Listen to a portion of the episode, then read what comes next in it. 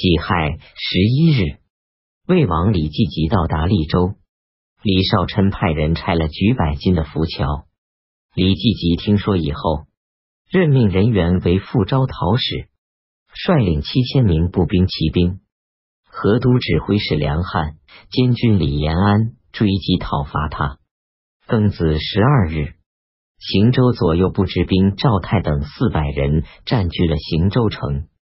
自称是安国留后，后唐帝下诏东北面招讨副使李少贞，让他讨伐赵泰。辛丑十三日，人员首先命令别将何建崇攻下了剑门关。李少荣到达邺都，攻打邺都南门，并派人以皇帝的诏书宣谕赵在礼等。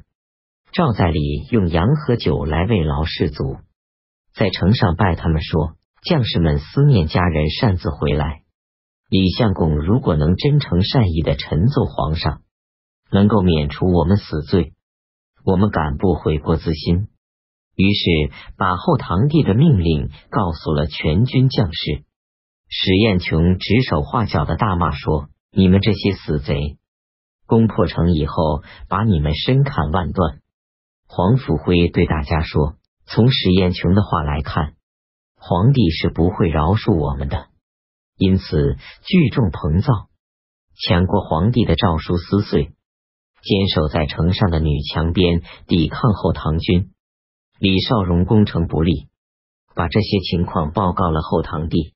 后唐帝听了非常生气的说：“攻下城的那一天，一个活人也不能留下。”于是调集各路军队讨伐。壬寅十四日。李少荣撤退驻扎在澶州。甲辰十六日夜晚，从马直军士王温等五人杀死了军士，阴谋作乱。后来把他们抓住杀了。从马直指挥使郭从谦本来是个唱戏的，艺名叫郭门高。后唐帝与后梁军相持在得胜的时候，赵牧勇士来挑逗后梁军出战。郭从谦应召，俘获斩杀了后梁军士卒而还，因而后唐帝对他更加宠爱。后唐帝选择勇敢善战的人作为他的亲信部队，分别设置了四个指挥，号称从马直。郭从谦因战功累累，从军时一直升到指挥使。当初郭崇韬刚掌权时，黎从谦把他当作叔父来侍奉他。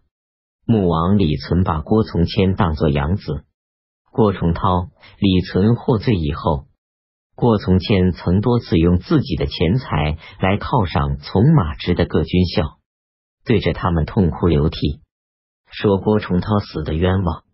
等到王温作乱时，后唐帝开玩笑的对他说：“你辜负了我，而站在郭崇韬、李存一边，又教王温造反。”你打算干什么呢？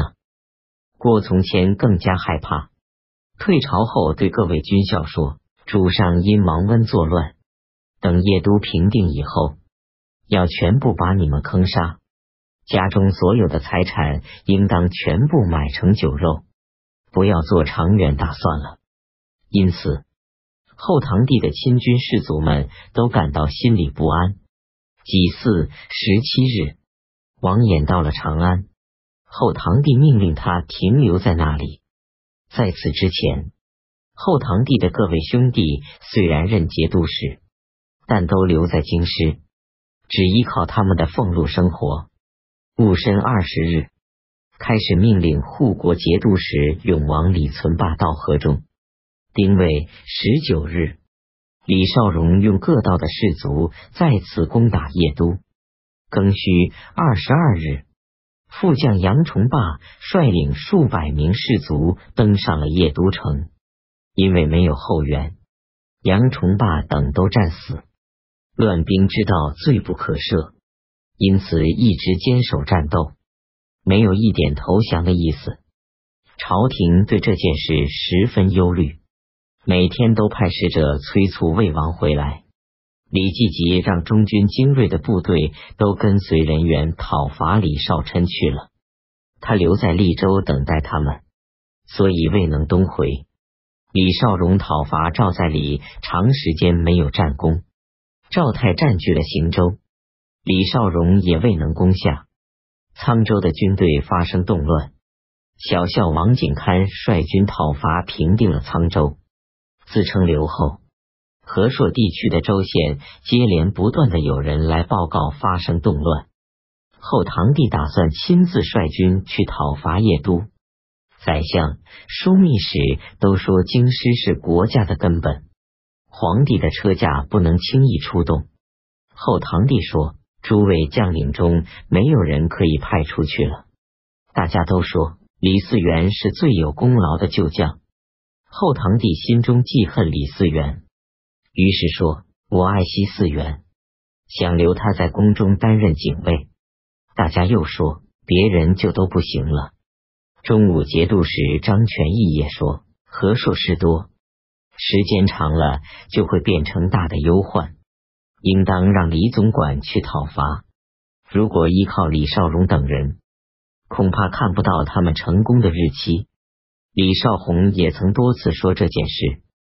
后唐帝因为内外都推荐李嗣源，所以贾寅二十六日就命令李嗣源率领皇帝的亲军前去讨伐邺都。延州方面报告，隋银地区的军队叛乱，并抢劫了州城。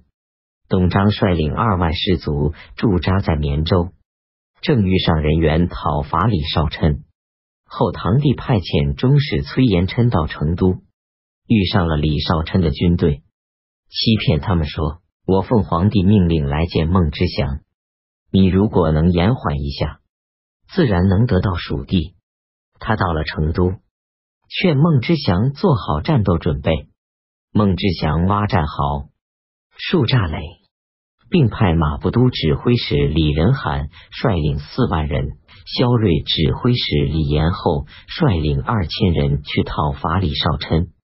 李延后召集大家说：“有年轻体壮、勇敢善战而又想立功求得富贵的人站在东边；年老有病、害怕而且厌倦行军打仗的人站在西边。最后率领选出的七百士卒出发。这天，人员的军队在汉州追到李少琛，李少琛出兵迎战。”招讨长书记张立请求把精锐部队埋伏在后面，用体弱的士卒去引诱他们。人员听从了他的意见，并让董璋用东川的弱兵先去作战，然后再退却。